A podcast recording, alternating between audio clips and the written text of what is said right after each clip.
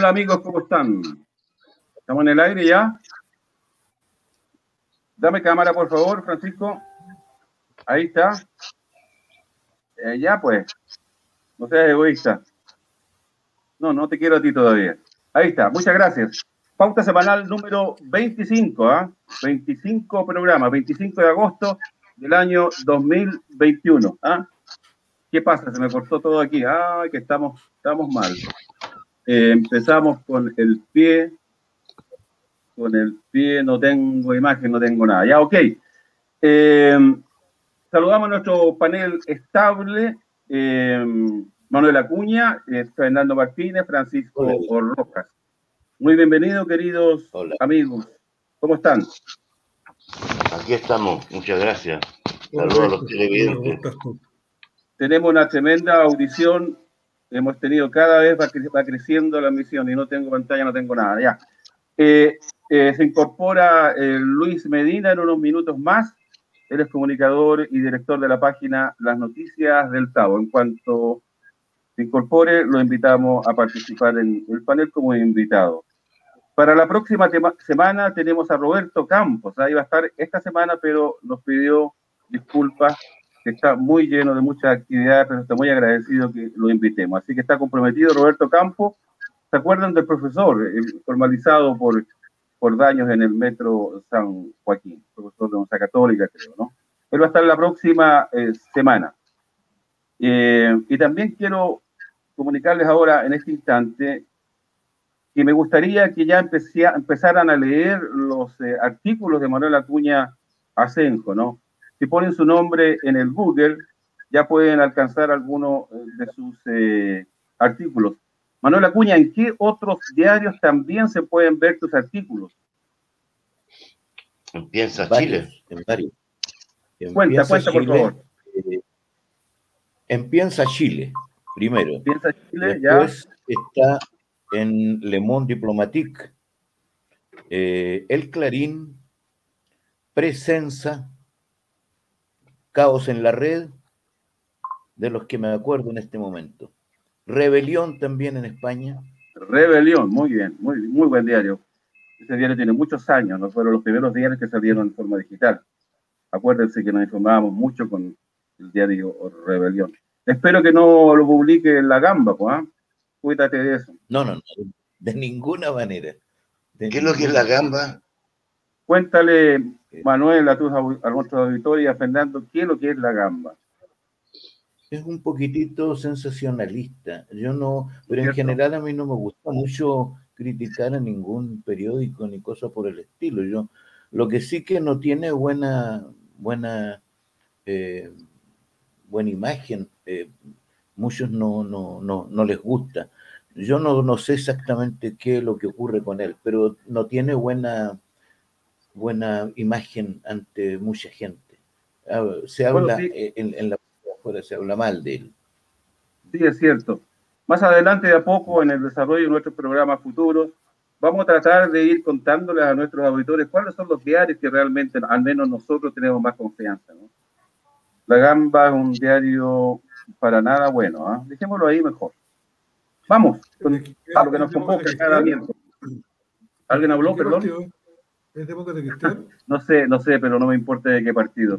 Realmente es un diario. todos los periódicos, si estamos hablando de periódicos, todos los periódicos tienen una línea, además de una línea comercial, vale decir, tienen un dueño, además tienen una línea política y una línea ideológica.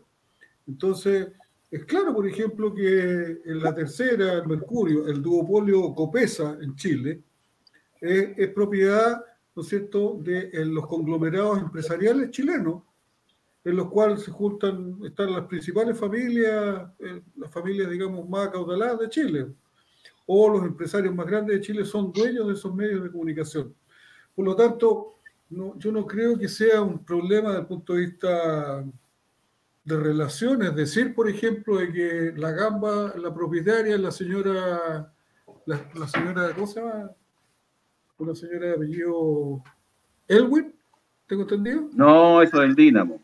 No, no, no, eso es el Dinamo. El Dinamo. Ese es el- Yo creo que sería bueno hacer una, hacer una especie de relación, de relación de, de- de las propiedades de los medios de comunicación y, y- y, digamos, y hacerle un- una especie de cartografía ideológica de los, de los medios de comunicación en Chile.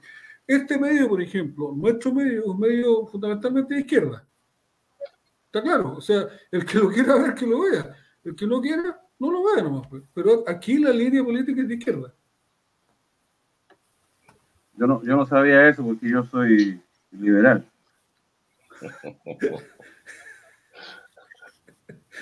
Oye, pero está la escoba en Chile. Ya, vamos compañeros.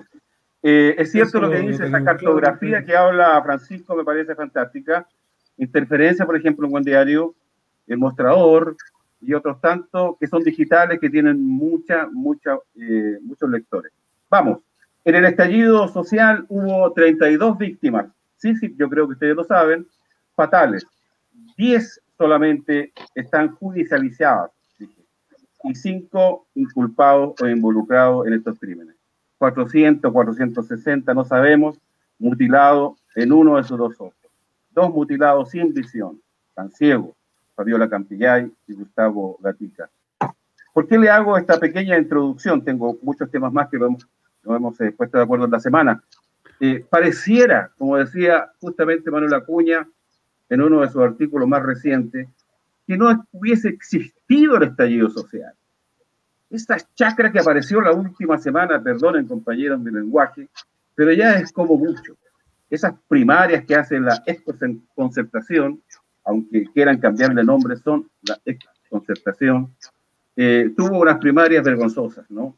De ahí sale Yasna Probosto como candidata de, de ese conglomerado, ¿no? Pero salieron nueve candidatos más y todo está desarrollándose en estos candidatos. Es, es una cosa que no, realmente difícil. No sé si entiendo todo o no entiendo nada. Manuel Acuña, empecemos con tu idea que tenías con respecto a ese artículo, que ya tiene un par de semanas, que tú hablabas, pareciera que no hubiese existido el estallido social. Manuel Acuña. Sí, exactamente. Yo sostengo eh, que para la, escena política nacional y en general para la, la élite política, el estallido social no ha existido, porque ellos siguen exactamente igual que antes, como si el país no hubiese cambiado. Ellos siguen eh, en una especie, yo diría así, como de apoteosis eleccionaria. Están locos, es una locura la que hay.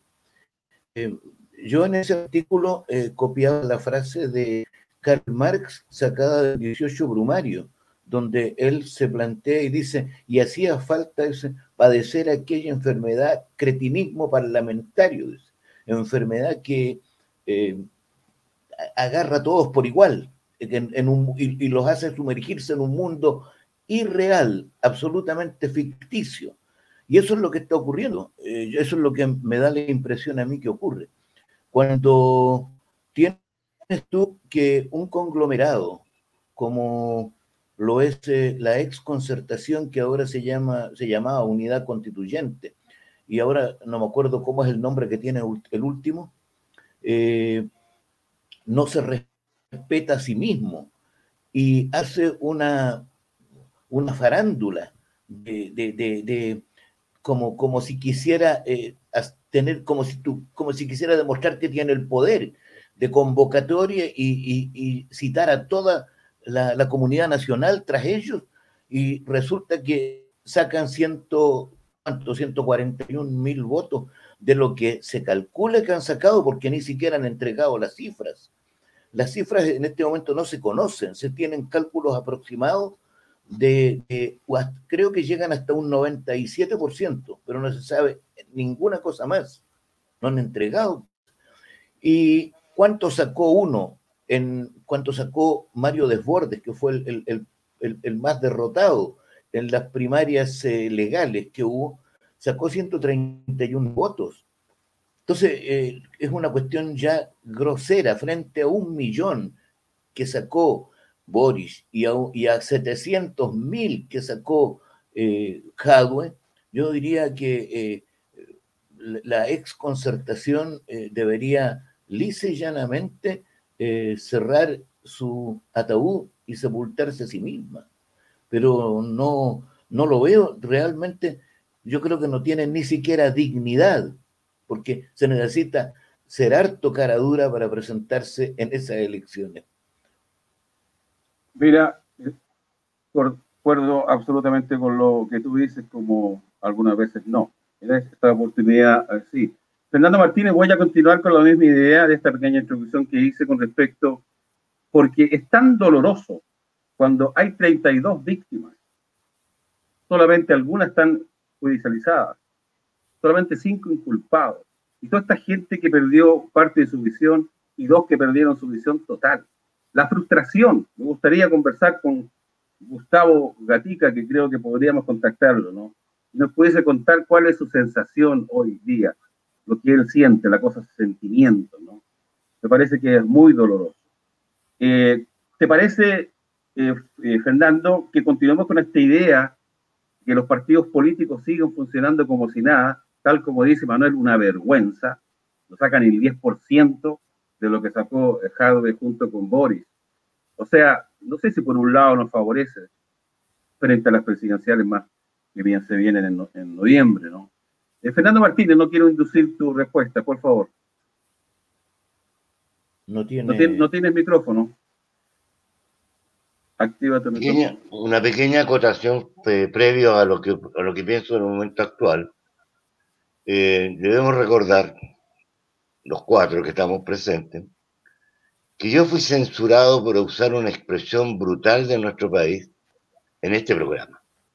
Pero esto lo dije yo hace, esto que estamos viendo hoy día, yo me expresé brutalmente porque lo vi hace como 15 programas atrás, vale decir, para mí no es nuevo lo que pasa, porque no voy a usar la misma expresión, pero sí ya esto, de la farándula, eh, ni siquiera farándula, ni circo, nada, porque como decía también Carlos Mar, la historia se repite una vez como farsa también.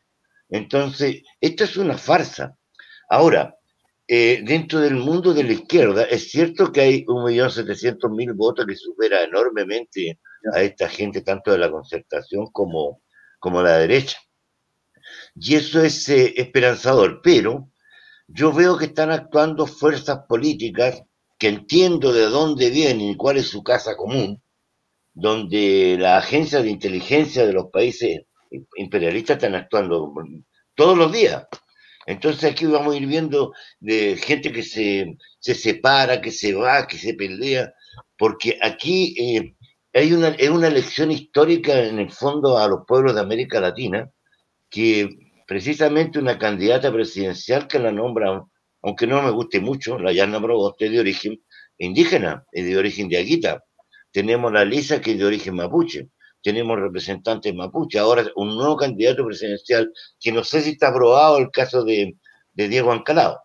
Y esto es, una expresión, puede ser, te digo, un modelo de, para América Latina. Entonces los imperialistas que todavía han estado robando, están preocupados, entonces están creando conflictos. La derecha lo está creando desde el día uno. Entonces, por eso yo digo que todavía hay mucha incertidumbre pero de todas maneras uno tiene que estar eh, con la esperanza. El otro día conversaba con Manuel privadamente, yo le planteaba que estaba con una desesperanza profunda y con dolores del alma profundo, porque todo está saliendo en función de paralizar, de crear conflictos, de crear conflictos que no, no existen. En este momento la convención está en un periodo de, crear el reglamento. Eh, Fernando, dime. perdón, escúchame, vamos por partes, sí. Está en la pauta la Convención Constitucional con todos los detalles que podamos hablar. Vamos a invitar a, que pase ya a nuestros estudios virtuales a Luis Medina. Él es el comunicador, director de la página Las Noticias del Tavo.cl. Luis Medina, ¿cómo estás? Bienvenido.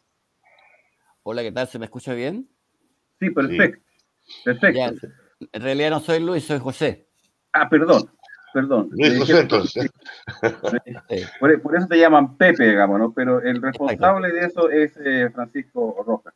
Eh, Pepe, Pepe Medina, eh, bienvenido, bienvenido, encantado de tenerte. También salimos, esta plataforma también sale por el diario que tú diriges, estamos muy agradecidos. La noticia del Tavo, un diario digital tiene una cantidad enorme de participantes, un diario bastante exitoso, así que por eso te quisimos invitar y que te incorpore a los temas que estamos planteando en este eh, día.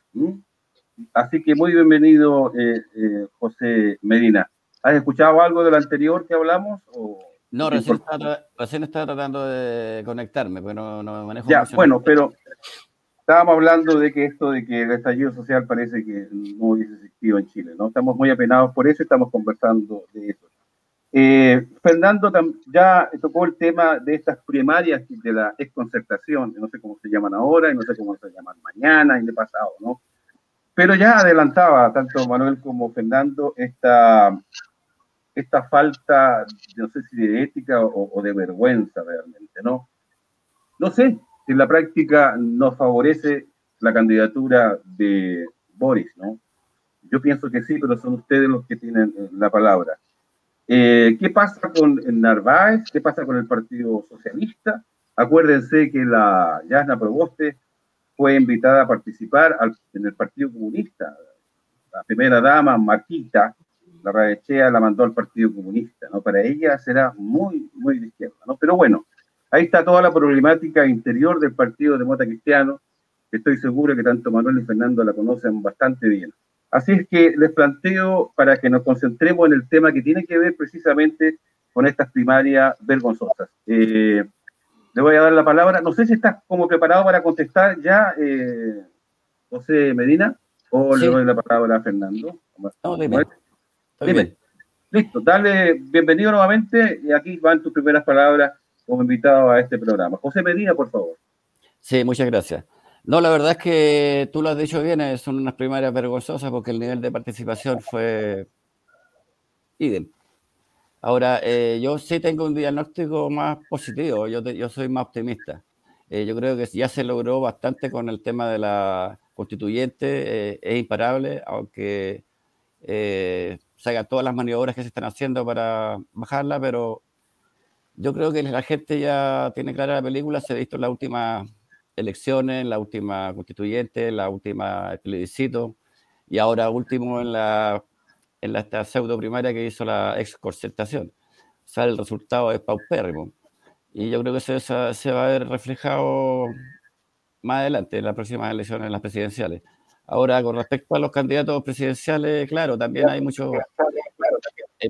mucho, vamos, con ese tema más adelante, querido José. Pepe, vamos más adelante con eso. Perfecto. Eh, Manuel Acuña, concentrémonos un poquito en esta eh, concertación. Partido Socialista, ¿qué está pasando adentro? ¿Y qué piensas tú de la democracia cristiana? No, si no sé si empezamos por la democracia cristiana, me interesa mucho más que el Partido Socialista. Eh, ¿Crees tú cuál es el futuro de Yarna Proboste dado que ella pertenece a una falange del Partido Cristiano, ¿y crees tú que el Partido Socialista va a apoyar? Ya sabemos que hubo socialistas por Jaude, una cantidad enorme de descolgados del PS.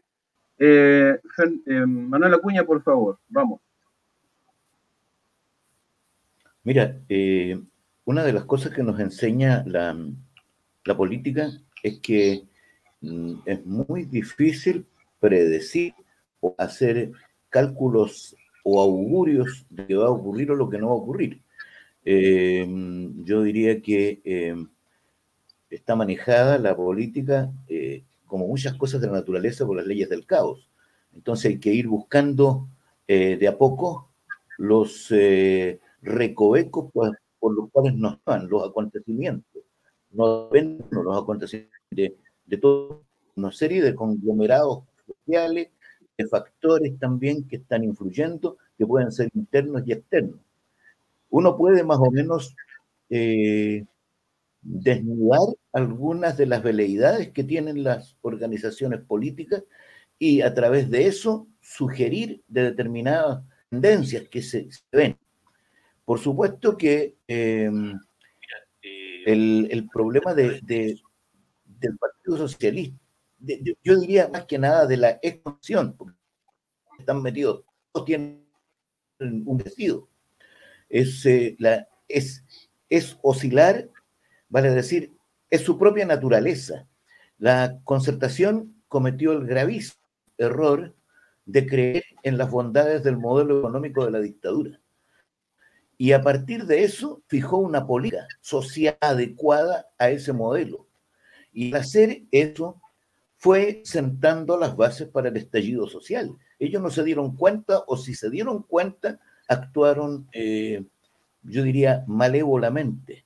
Eh, en algunos casos se sabe que actuaron con mucha, eh, yo diría, mala leche. El caso, por ejemplo, de las corrupciones que hubo, lo que pasó con lo que la, gendarmería, con el Sename, en donde han aprovechado eh, estructuras del Estado para poder satisfacer sus apetitos personales, es algo grave. Eso muestra una cosa ya que eh, todos lo repudiamos. Y eso lo siguen planteando porque vuelven a tener esos mismos apetitos. De otra manera no se explica que estén todos locos, todo lo y quieran volver al juego eleccionario, de todas maneras. Ahora, eh, no nos olvidemos de una cosa mucho más grave. El estallido social fue parado con un acuerdo el 15 de, el 15 de, de noviembre, en donde la escena política nacional se puso de acuerdo con él y en contra de los movimientos sociales y liquidaron todo con el acuerdo de una nueva constitución pero no fue una cuestión que saliera de las bases sociales esto. Esto nació de un acuerdo espurio. Entonces yo veo lo que pasa con, el Partido Socialista hoy día, no es más ni menos lo que pasa con el PPD. El PPD gran parte fue a apoyar a Yasna Proboste. De hecho, hay fotografías donde anda Rodrigo junto con ella y junto con otro, me parece que Jorge Pizarro, el otro en, en la fotografía. Y vamos encontrando lo mismo en el Partido Socialista. Gran parte del Partido Socialista se fue con Jasna Proboste implícitamente. Apoyaban a Paula Narváez, detrás de eso estaba Jasna Proboste. Esa era la, tesis de ellos. Por eso es que se fueron muchos socialistas eh, con Jadwe y, al otro lado. Es decir, porque no les gusta la línea que he llevado. Eh, y demócratas cristianos hay, exactamente lo mismo. Hay una gran cantidad de demócratas cristianos que quieren irse con la absoluta de, con, la derecha absolutamente con Sichel y otros que quieren seguir en, el grupo de, la entonces es muy difícil ver todo esto y hay que ir eh, viéndolo con calma pero mi opinión es que eh, los 150, 141 mil votos que hubo responden más o menos a la misma cantidad de militantes que tienen la sumatoria de los cuatro partidos políticos que fueron a las elecciones. Por tanto, yo eh, no, no, le tendría miedo. Es, es lo que ellos tienen, no tienen más. De trascendencia para el millón ochocientos mil que ya con lo que parte un grupo como el grupo de eh, por dignidad. dignidad. Eh, gracias, eh, Manuel. Espero que estos partidos estén cavando su propia tumba desde ya. Yo creo que el deseo de las grandes mayorías y el deseo de todos los que participaron desde el estallido social hasta hoy día. Es difícil poder eh, dividir este tipo de preguntas porque todas tienen que ver con todo lo que está pasando en Chile. Pero igual, antes de pasar a otro tema, Fernando Martínez, ¿Cuál es tu opinión con lo que pasó en estas primarias tan absurdas? ¿Y en qué, si tú crees que nos favorece en las presidenciales de noviembre, esta no aceptación de la gente, ni siquiera, ni siquiera los propios militantes de esos partidos fueron a votar? Eh, Fernando Martínez. Mira, eh, la pregunta que le hiciste a Manuel también fue una pregunta capciosa para decir qué, qué pensamos, qué piensa, qué es posible de lo que pueda venir. Eh, resulta que en la ciencia social hay dos tendencias, una norteamericana que habla de la futurología, y en el mundo antiguo de la Unión Soviética, el mundo socialista, se llamaba la predicción científica. Eh, por ejemplo, la futurología era por lo menos inventar que ven esto. Era tan, tan, tan experto que no se dieron cuenta de que caía el mundo socialista. Por lo tanto, no sirve. Y en el campo de la predicción científica, que podríamos usarlo acá, tenemos que tener muchas variables y tenemos una que no tenemos. ¿Qué, qué está haciendo la embajada norteamericana? Que eso es clave. Ahora, ¿qué pienso yo? Yo pienso de que ya la otra vez yo hablaba cuando salió la, la, la, primaria entre Jade y, y Boris, yo ya había previsto de que la derecha o algunos independientes iban a votar por Boris en función del tococo, todos contra los comunistas. Y fue una realidad. Entonces, eh, hoy día va a ser lo mismo, pero hoy día la figura va a ser Boris, va representando, digamos, a los comunistas, va a estar junto con los comunistas, por lo tanto, el tococo va a ser una realidad, y es por eso que sale la, la y sacan a la Rincón así vergonzosamente, aunque hoy día la hayan nombrado en, en el Senado, hoy día como presidenta del Senado, siendo una mujer bastante decente, con nosotros fue muy decente, ¿no? Eh, no me gusta su ideología, naturalmente, pero en todo caso tú te das cuenta que se van cambiando los puestos y se va jugando una carta que es la proboste. Porque eh, si tú ves, la, la derecha bajó al más fuerte, que tenía más historial, que era Lavín, y ponen a un Suche, que se llama Stitcher. Ponen al, al tipo menos, menos capacitado. ¿Por qué? Porque ellos ya prevían preveían que había que levantar la proboste bajar al rincón porque no tenían ninguna posibilidad. Y todos van a votar, al igual como hicieron en la elección de Frey Padre, cuando se produjo el naranjazo, naranjazo, porque la derecha en este momento no tiene ninguna posibilidad, y en esa época tampoco, tenían de candidato a Julio Durán, que era del Partido Radical, y lo bajaron así, lo tiraron a la basura, y apoyaron a Frey. Y ganan, digamos, por mayoría, en mayoría simple, pero ganaron. Resulta de que hoy están en la misma situación, no tienen alternativa, de tal manera que todas sus fuerzas la van a poner en la proboste. Ahora la pregunta que me hago yo es que midiendo en términos estadísticos, eh, la, candidatura de Boris tiene mucho más posibilidad en términos de lo que hemos visto en la elección, porque llegan al millón setecientos mil votos. Y la derecha, junto con la, concertación o concertación, no llegan al millón. Por lo tanto, la pelea se, va a ir dando ahí junto con una cosa muy interesante, que es la, la convención.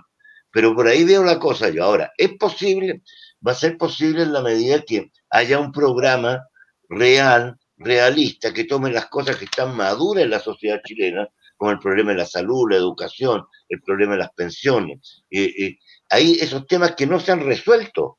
Porque el problema de la explosión social o el estallido o la rebelión popular, como como el, el 19, eso no tenía considerado, más que en un sexto, séptimo lugar, una convención o una constituyente. Los problemas principales eran cuatro y no se han resuelto. Por lo tanto, todas estas faramayas que hay hoy día, yo todavía sigo insistiendo, ¿qué piensa Estados Unidos, su embajada? Porque en esta gente yo ya no creo en nada. Sencillamente, uno ve, levanta una hoja y ve algo raro. Y ahora todo, como decía Manuel, ¿Cuáles son los tipos de estudios con respecto a Estados Unidos, a la embajada de Estados Unidos? Vale decir, ellos van poniendo sus peones. Ellos, por ejemplo, en España destruyeron partidos, pusieron a Felipe González, que era un agente de la CIA, y, lo pusieron y todo el mundo se creyó el cuento, que los socialistas habían llegado al poder. Entonces el problema es lo mismo acá. Acá nosotros en este momento las fuerzas políticas, las fuerzas populares, todavía no presentan el programa que la gente necesita resolver. Eso está por verse. Entonces, hoy día hay una especie de cretinismo, como dijo Manuel Parlamentario. Todos quieren ser diputados, todos quieren ser concejales, core, porque parece que vieron que ahí está la plata, porque ahí, ahí se roba. Entonces, falta un gobierno, un gobierno popular y, y, un programa claro, por lo menos un programa mínimo que el pueblo sea, eh, que pueda apoyar. Esto. Eh, eh, Pepe Medina, eh, si te concentras, si quieres participar en esta parte, sobre estas últimas elecciones que tienen que ver con la desconcertación. ¿Alguna opinión que tú tengas tanto de todos los partidos, PPD, DC, PS y Partido Radical? Algo con eso, porque después quiero pasar a esta cantidad enorme de candidatos. Ya llevamos más de 30 minutos y después quiero hablar sobre la Convención Constitucional. Eh, José Medina. Sí. ¿Se me escucha? Sí, sí. Sí, no, el diagnóstico es similar, pero yo, como te decía anteriormente, soy, optimista. Eh, yo creo que, yo la otra vez lo puse en un comentario por ahí, yo creo que lo que nos conviene eh, en la próxima elección es que la derecha sí pase a la segunda vuelta. Porque si no, obviamente, si pasa Boris y Proboste, todos los votos de la derecha se van a ir a Proboste. Eh, así que con respecto al programa sí es importante, pero también es cierto que la gente no, la masa de la gente no lee mucho los programas. Más bien están en una tendencia que, que es lo que se produjo el último tiempo, los últimos meses, el último dos años, de octubre del año pasado, que es la saturación ya del sistema que nos tiene oprimido, la desigualdad existente, los sueldos, etcétera, etcétera. Pero respecto a la elección, yo creo que eh, debería pasar eso, debería pasar Boris. Mi candidato era también eh, pero bueno, eh, ganó Boris, eh, tuvo un voto efectivamente de la derecha, pero no creo que haya sido la cantidad como para tener esa tremenda diferencia. Sí, sí yo creo también que los votos de la derecha no, fueron muy significativos de la derecha para Boris. gracias, José Medina. Vamos Manuel Acuña con estos nueve candidatos, ¿no? Son nueve candidatos, es increíble. Que persiguen a alguno, aparecer en la tele, son testimoniales. Realmente, imagínate debates con nueve personas. Yo realmente me... Lo mismo que las elecciones pasadas, eran como ocho candidatos. Mira, está el MEO de nuevo. ¿Qué es lo que quiere el MEO? Realmente no lo sé. Queridos panelistas, yo no lo sé. ¿Qué, qué testimonios quiere? ¿Para dónde va? En sus cuatro elecciones que ha tenido, no sé cuántas, ha ido bajando eh, los, sus porcentajes cada vez más. Está el Lorenzín. Lorenzín. Está París otra vez, tengo entendido, me lo confirman, por favor. Diego Ancalao, que lo tuvimos la semana pasada como invitado. Eh, ¿Qué posibilidades tiene?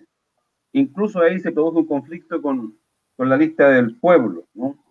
Sebastián Sichel, no queremos otro Sebastián. Sebastián decía Dayana. Eh, Boris, Eduardo Artes, no sé cuántas veces ha participado para hacerle propaganda a Corea del Norte. ¿Qué, persigue él realmente, no? Y después José Antonio Cast, que es un fenómeno, ¿eh? Y la otra vez nos dio sorpresas, y yo quisiera ahora que nos diera sorpresas, porque eso va a ir en desmedro de la otra derecha. Eh, me dijeron la otra vez que yo hablaba mucho, yo no sé por qué dicen eso. Manuel Acuña.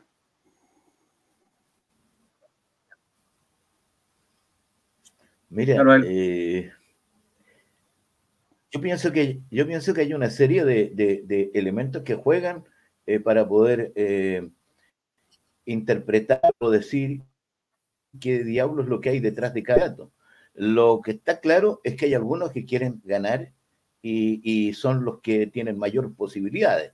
Hablemos de un Sichel, tiene bastante claro lo que, lo que él podría hacer y, para, y, qué va a servir. Un eh, Boris también, una Yasna Proboste también. El problema queda más bien para las otras personas que van a, se sabe que van a sacar una votación inferior. Eh, ¿Qué es lo que hay detrás de ellos? CAS, todo eso.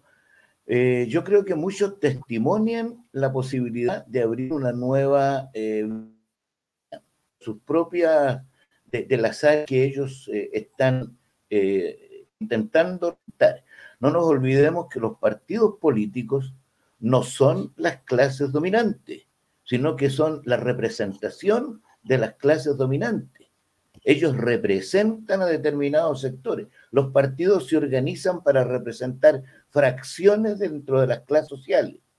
Entonces, eso es lo que ellos tienen, van abriendo, como quien dice, caminos dentro de esas, eh, esos ámbitos que, les, que los consideran propios. Esa es una cosa, pero también juegan otras, otras cuestiones que son interesantes, juega el narcisismo. La mayor parte de ellos, no nos olvidemos de Pulanza, Pulanza define a los, eh, a los eh, representantes de los partidos políticos como los define como actores políticos. ¿Y por qué? Porque se desenvuelven en una escena política y les gustan los aplausos como les gustan a los artistas y a los actores en general. Entonces, hay una suerte de narcisismo. De hecho, eh, eh, Gino Lorenzini, antes de eh, asumir la, cuando se fue a presentar al CERVEL, hizo una, una mm, exposición de su agilidad y se puso a saltar afuera, en personas ahí. Hizo un espectáculo circense. Y eso muestra también que hay una, hay una, una tendencia a utilizar el, el, el lindo don Diego, el que se mira y se encuentra que es hermoso y que Dios lo, lo, lo benefició con todos esos dotes. Y eso es lo que les gusta a algunos. Eh, pero pueden haber otras cosas. En, las redes sociales leí hace unos días atrás que una de las cosas que podría ser también que incita a que se metan personas que van a perder es que eh, se les paga por voto. Y eso también eh, no es malo porque a veces eh, reciben una cantidad bastante apreciable de parte del Estado, pero son puras suposiciones. Lo que es cierto, sí, es que uno va a tendencias grandes. Ahora, personalmente yo eh, converso esto porque me lo pero yo personalmente a mí no me interesan las, las, elecciones presidenciales, ni las parlamentarias, ni las de core, ni las de ningún tipo en este momento. Mi atención está colocada en una cosa que es mucho más trascendental, que es la construcción de la Casa para Chile, de la, Constitución, eh, la, Convención Constitucional. Ahí, lo que, ahí está dándose una lucha yo de clases, pero directa, fuerte, grande, bonita. Ahí hay que ponerse, meterse, creo yo. Ok, muchas gracias, eh, Manuel Acuña. Voy a cambiar todo el programa, la pauta ya no sigue, ¿no? porque estoy totalmente de acuerdo contigo. ¿Qué tenemos que andar perdiendo el tiempo para hablar de esto? Pónganle el epíteto que ustedes quieran, digamos. ¿no? Pues, ah, yo estoy enfadado, te digo sinceramente, ¿no? ¿Por qué tenemos que seguir? Cuando empezamos este programa, queridos amigos, hablábamos que íbamos a hablar de la coyuntura, pero dándole una explicación, nota teórica, pero una explicación más global, que es un poco lo que estás haciendo tú, Manuel, y lo has hecho con tu literatura y tus artículos, ¿no? Así que cambio y votamos todo esto y cambia el programa. Nos vamos a ir a la Convención Constitucional y lo que está pasando ahora en estos minutos vamos a irnos también, si me interesa, si nos queda tiempo, hablar de la candidatura de la compañera Fabiola Santillay. Eh, vámonos con la Convención Constitucional. Dame tus impresiones de estos últimos días, eh, Fernando Martínez. Eh, cuéntame, hay muchas cosas, chimuchinas y cosas pequeñas, ¿no? La derecha partió que esto, bueno, el gobierno no colabora, no hay local, no hay internet, no hay nada, no hay almuerzo, o sea, una cuestión, la gente trabajando ahí en los jardines del antiguo Congreso. Ya todo eso está bien, es el rol que deben jugar ellos, ¿no? Juegan algunos, algunos de, de, de la derecha concertacionista como la, la señora esta, no sé cómo se llama, y son dos mujeres, hay una que se llama Cubillo y la otra creo que se llama Marinó. Ellas están haciendo un papel pero excelente yo le subo el sueldo a la Cubillo y le pago no sé cuánto quiera a la, a la otra Mari Mari, no sé cómo se llama, Teresa parece que se llama. Le pago a los periodistas, le pago a cómo se llaman estos periodistas que, que están para, no están para informar, que son periodistas empresarios, ¿eh? quienes sean los que ustedes conocen. No los quiero nombrar para no seguir haciendo propaganda, ¿no? Pero igual nombro algunos. Yo no sé se llama Ríos, parece otro se llama no sé cuánto, Constanza, todas estas yo tengo que controlarme porque soy el conductor y, no quiero que, yo mismo me censure el programa, ¿no? Pero ustedes me entienden. Vamos a hablar de qué es lo que está pasando. Mira, escuchaba yo a Fernández, porque los programas lo que tratan de hacer la televisión, yo sigo todo eso, ¿no? Tratan, no van al fondo de la cosa, van a la, cosa pequeña que, que resulta de que ¿cómo se llama? Fernando Atria, votó por dos por tercio, pero no sé qué, no era lo que dijo, y vamos con lo mismo y parece que están divididos. Yo quiero ir por otro lado, como fue definido este programa al principio. Eh, Fernando Martínez, ¿qué confianzas tiene? Recién se van a, a propósito de lo que decía Fernando, Fernando Atria, ¿no? no, perdón, otro, Fernández se llama solamente, ¿no? Que era antes del, del Él decía que lo que no sale afuera, esa cosa que entusiasma la farándula política, son las discusiones riquísimas que se dan en estas diferentes comisiones y subcomisiones. No se está escribiendo todavía la nueva constitución. Son subcomisiones que tienen que pasar a una comisión y después a la asamblea, pero ya todo se discute y que todo está perdido porque hubo una, unos encuentros en alguna gente que tiene que ver con este, eh, tanto como la, la, lista del pueblo como Partido Socialista, que tiene bastantes constituyentes, y la DC no sé, porque creo que tiene medio, medio, medio tiene. Y bueno, vamos, eh, Fernando Martínez, por favor, tu opinión como va esto desde el punto de vista de que yo creo en lo personal que ya seguramente vamos a pasar a cuestiones que tienen que ver con los textos. Definitivo. Fernando Martínez. Eh, mira, yo pienso que ya una vez que terminen el reglamento, eh, comenzarán a tocar los temas centrales, el articulado central de la Constitución, que mucho, mucho no va a cambiar, oye, porque eh, uno no, puede partir de cero, ¿no? Porque hay muchas cosas que son positivas. Por ejemplo, en lo dogmático puede cambiar el problema de la plurinacionalidad, la etnicidad, una serie de elementos que faltan y el rol del Estado, que lo central. Los demás artículos, digamos, eh, que nos confunden a nosotros y nos complican son las leyes eh, orgánicas constitucionales. Si el problema no está en, este papelito, la ley mayor, porque eso es fácil de arreglar, ¿no? Al final son ciento y tanto, ciento y tanto artículos que son fáciles de resolver porque ya lo están conversando, porque tienen que ver con cuestiones centrales. Cuando empiece lo central, lo principal, tiene que estar el problema del agua, tiene que estar el problema de los recursos naturales en general. Si no, esto va a salir una farsa. Por lo tanto, la responsabilidad de los convencionales, que deberían ser constituyentes y tener un poder constituyente real, porque lo han limitado, le han puesto un corset.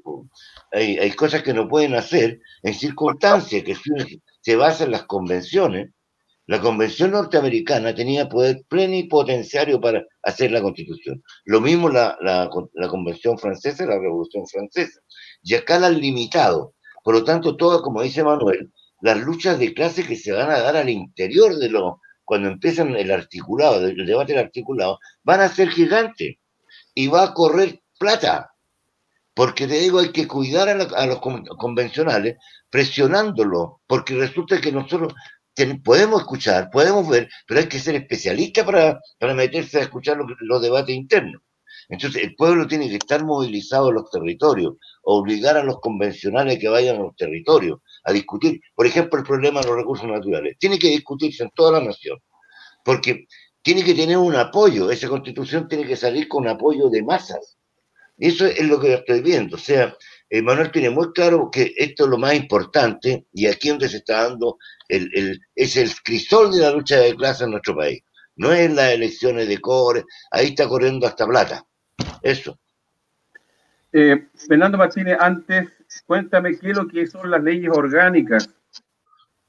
Todas, mira, todas las instituciones del Estado tienen una ley especial hecha, partiendo naturalmente del respeto a la ley mayor, que sería la constitución de Pinochet que fue reformada por Lago, etcétera. Por ejemplo, la ley la de carabineros, la ley orgánica de, carabineros, cómo funciona, la ley orgánica del ejército, de la marina, de la salud, hay, de la educación, hay un montón de leyes que te, trabajan diferente a lo que dice la constitución en su espíritu. Por ejemplo, algo, ¿quién manda carabineros? Dame un ejemplo de la ley orgánica. Por ejemplo, la ley de carabineros, ¿quién manda carabineros? Se dice que el Ministerio Interior están ah. supeditados al Ministerio Interior y resulta que hacen lo que quieren.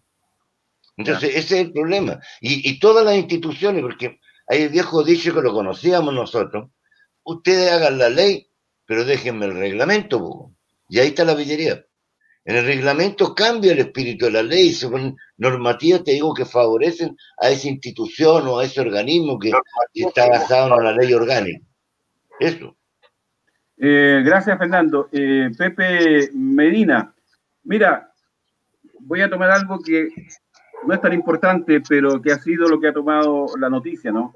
Esto de los dos tercios. ¿Qué importancia pueden tener los dos tercios, Pepe, si realmente se fue una mar antes, cuando ellos creían que con lo menos iban a sacar un dos tercios y negociando con algunos otros podrían llegar al dos tercios o qué sé yo, o frenar? ni siquiera pueden frenar porque ni siquiera tienen, tienen eh, el un tercio, le faltan como 10 constituyentes. ¿Por qué nos preocupamos tanto los dos a esta altura que yo no sé si me equivoco, tú me, tú me corriges, nos favorece a nosotros? Efectivamente, eh, claro, ellos pensaron que iban a tener más de un tercio y no lo obtuvieron. Pero tal como dice Fernando, eh, él está hablando de un tema de que se pueden meter algunos poderes externos a, que podría al final llegar a, afectar las votaciones. Por eso es importante que ojalá no hubiesen sido dos tercios, hubiese, sido menos.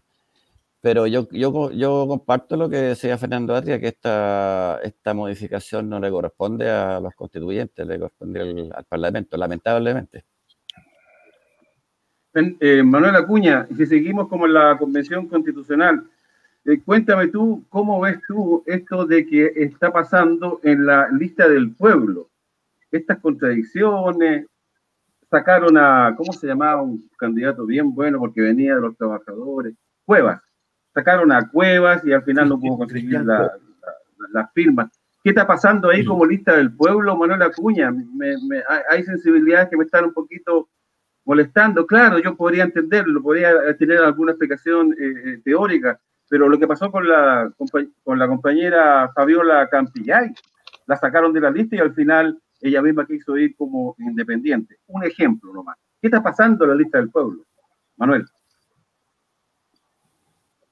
Mira, eh, yo creo que el compromiso de lista del pueblo es, la, es lo que da a entender qué es lo que ocurre en su interior.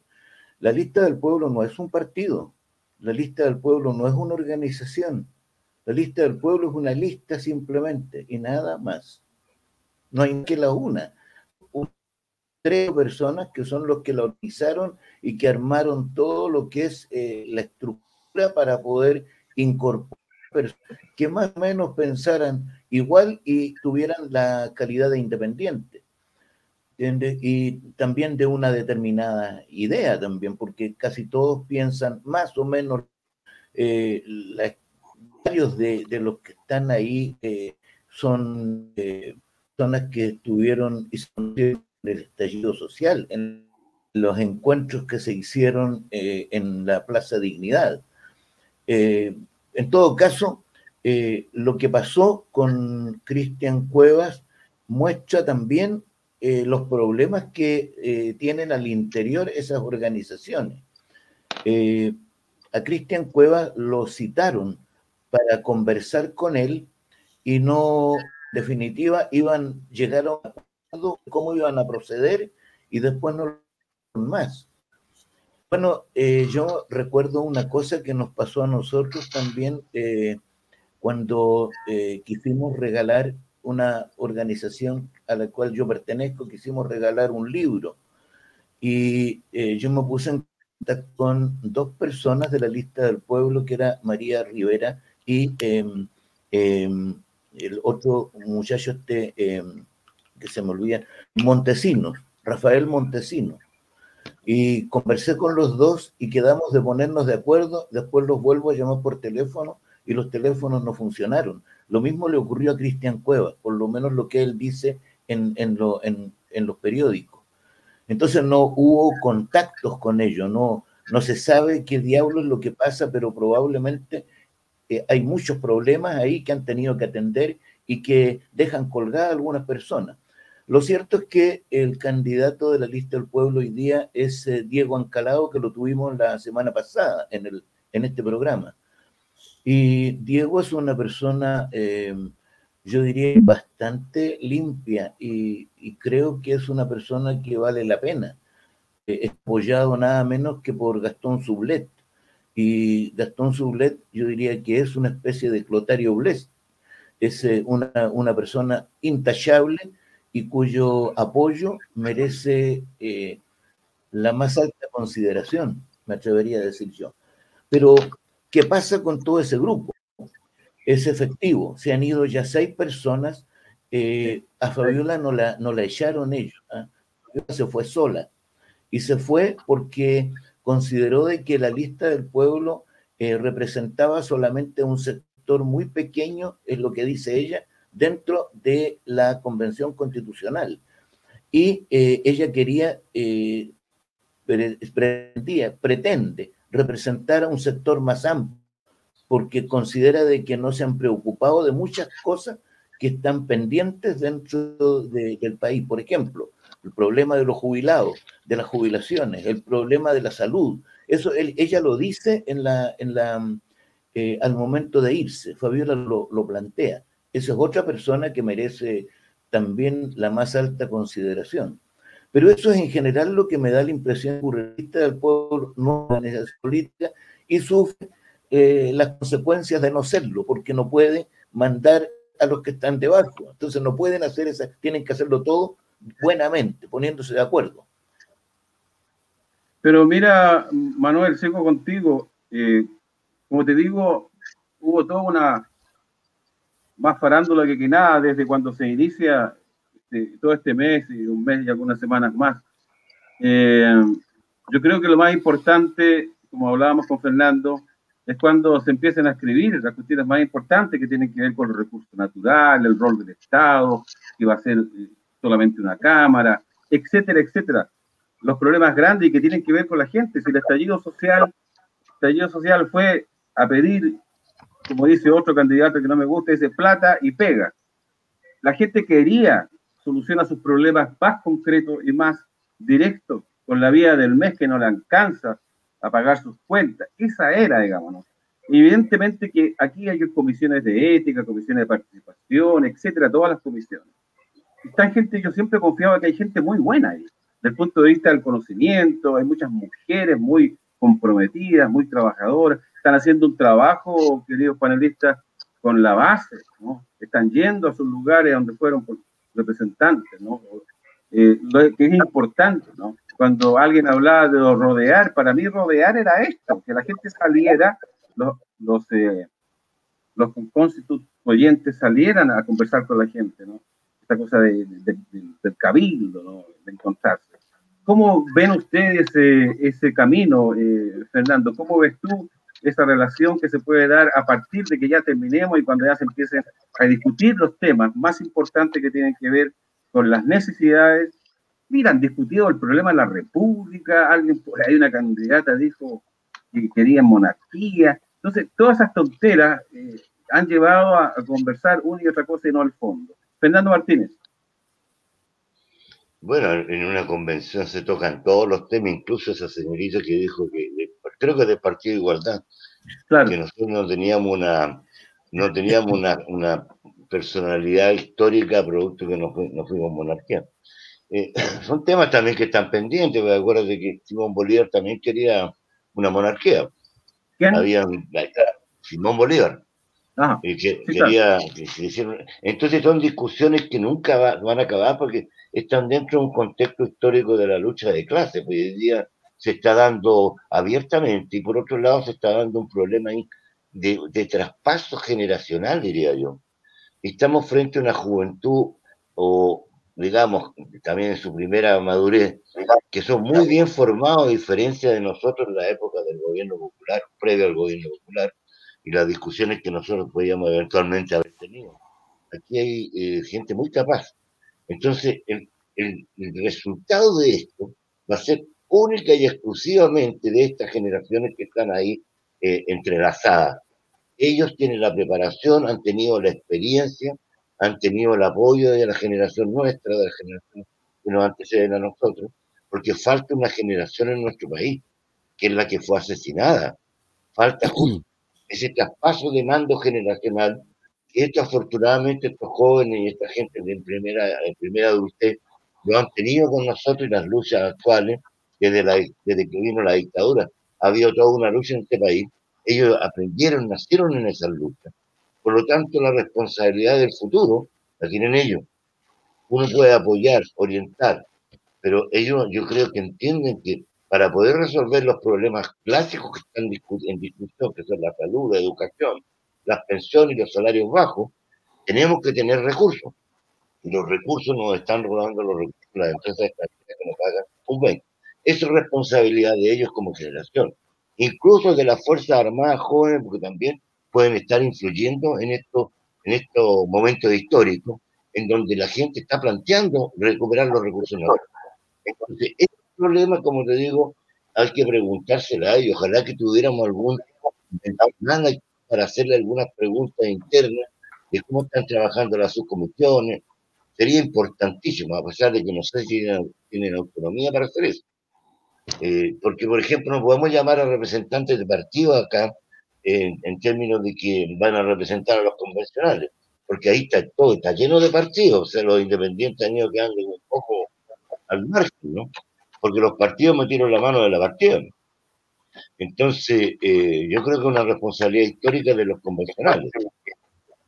Mira, yo creo que es cierto, es cierto, o sea, es volver a nuestro origen de este programa. Yo creo que vamos a tratar de contactar los máximos posibles eh, constituyentes a este programa. Yo creo que por ahí va, ¿no? No esta chimuchina asquerosa que está ocurriendo en todo el país, los medios de comunicación. Realmente, ¿no? Eh, el conflicto mapuche me interesa mucho más. El respeto a los derechos humanos.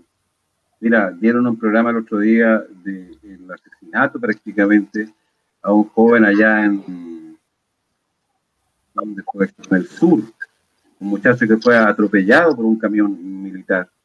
Talcahuano creo que fue. Hizo un programa Pauta Libre, un excelente programa. Entonces están todos libres.